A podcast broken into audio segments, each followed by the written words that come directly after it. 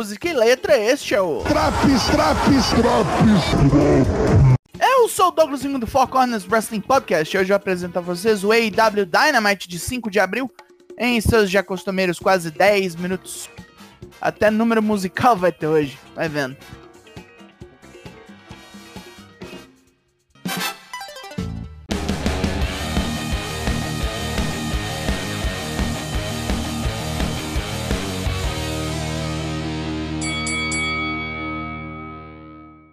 Ação hoje em Long Island e Ricky Starks chega para ver seu oponente no ringue.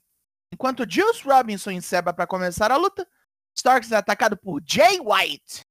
Foi pra WWE nada, menino! Jay passa o carro no absoluto com Blade Runner e temos o um anúncio. Ele é All Elite. Tony Khan só no ouro. Assinou Zé Canivete. Chris Jericho revela porque foi buscar Daniel Garcia no ringue semana passada, depois da derrota do pupilo para Adam Cole. Para ele, foi um desrespeito ver seu menino lá, quebrado no meio da comemoração dos outros. Keith Lee chega e ri disso, pois para ele Jericho é a cara do desrespeito. Em uma semana, nosso Pedrão ensinará o roqueiro arrombado como a banda toca. Hora de ver o título de trios em jogo. Trent Beretta, Orange Cassidy e Chuck Taylor são trazidos à arena pela mãe de Trent, Sue, em sua popular minivan. Luta 1: Best Friends vs House of Black, pelo título de trios da EW. Trent trava um duelo ferrado com Malakai Black. Os dois deixavam os arsenais numa demonstração muito boa de estilos. Black sai para a entrada de Brody King, que marreta Chuck. Buddy Matthews se estranha com Cassidy, que taca os óculos nele.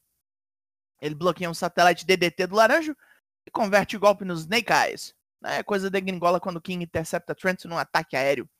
Chuck toma um crossbody fora do ringue e Cassidy é pego durante o splash e batido de cara.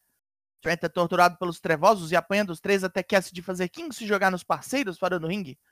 Black toma uma powerbomb tripla dos amigos e King toma uma combinação de Orange Punch e pilão. Falta sua Buddy, que se enrosca com Chuck em tentativas de roll-up, mas sai rápido e mata o cavalheiro do Kentucky com um pisão na cabeça.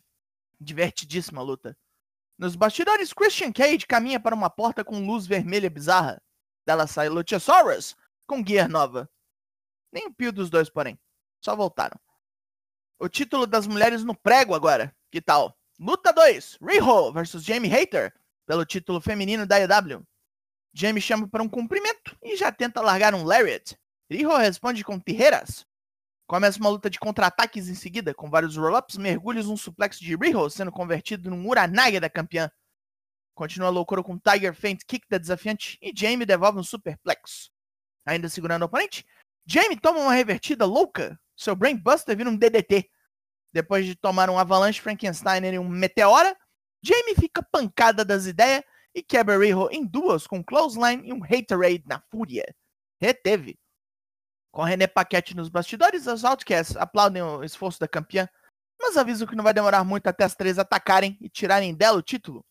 René nota que elas são em três, só uma poderá desafiar a campeã.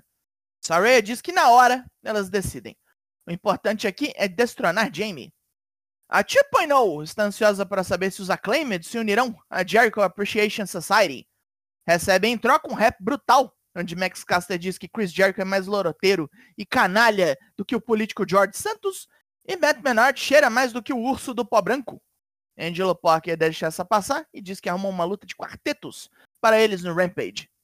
Perda de tempo, sempre.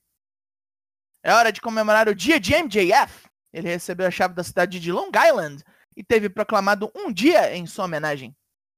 Depois de mandar uma cover de Pennies from Heaven de Louis Prima, acompanhado por uma big band ao vivo, surreal, ele nos conta uma anedota da infância sobre uma professora que o discriminava por ele ter transtorno de déficit de atenção. Dentre os muitos disparates que eu via desta professora, um deles foi que ele nunca seria nada na vida, muito menos por wrestler. Não sejam como essa biscate do ensino. Já indo embora, Max ouve um dos músicos da banda errar um toque e fica nervoso. Acontece que era Jungle Boy, e o herói local toma um cacete. Vem um monte de gente para separar, enquanto a zona continuava, Sammy Guevara, cuja luta é a próxima, vê o cinturão no chão e o ergue, para desgosto do campeão. Luta 3. Sammy Guevara versus Commander. Com Darby Allin vendo lá de cima da arena, Guevara começa na putaria, atacando o Commander de surpresa com uma joelhada. Ele reage com vários seus truques de correr nas cordas, acertando até um shooting star press no oponente. Só que ele abusa demais da acrobacia e é pego por Guevara num cutter. O GTH termina a luta. Tony Schiavone vai ao ringue entrevistar o vencedor que chove fogo em MJF. Fez agora algo que o campeão da EW não faz: lutar. E desmente que tenha sido derrotado por Max. Tomou uma cadeirada de Sean Spears na roubalheira.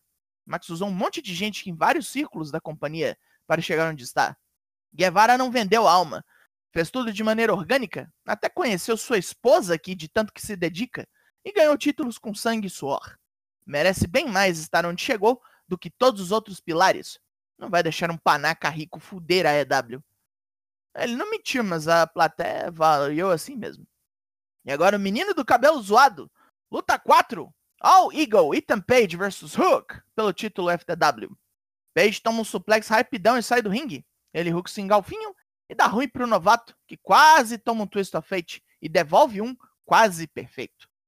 A Isaiah Cassidy distrai o juiz para que Matt Hardy entregue o cinturão FTW a Page, mas Matt prefere bater no chefe com ele. Aproveitando a confusão, Hook encaixa o Red Rum e acabou. Deletado. O recém-contratado Nigel McGuinness está aqui com Tony Khan e Adam Cole para o tal grande anúncio de hoje.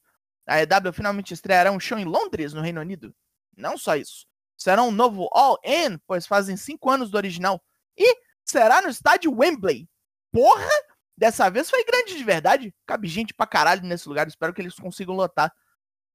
O Blackpool Combat Club faria uma luta agora, mas Moxley, Yuta e Claudio só destroem os pretensos oponentes. Com eles vem Daniel Bryan, que nos diz onde esteve nesses tempos. Em casa, com a família que ele ama. Este amor reafirmou seu gosto pela luta profissional e ele voltou ao combate para expor todos os falsos wrestlers e amadores da EW.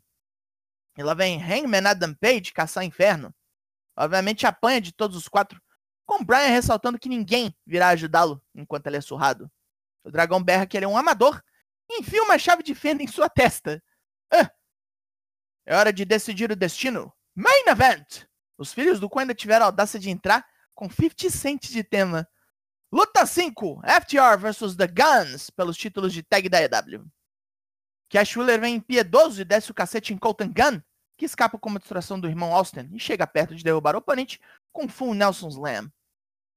Cash sofre para fazer o tag e lá vem Dax Harwood, que arregaça geral, pregando Austin no chão com Spike Pile Driver e chamando o parceiro pro Shatter Machine em Colton. Austin puxa o juiz para fora, mas isso não dá de quê. Segue o baile.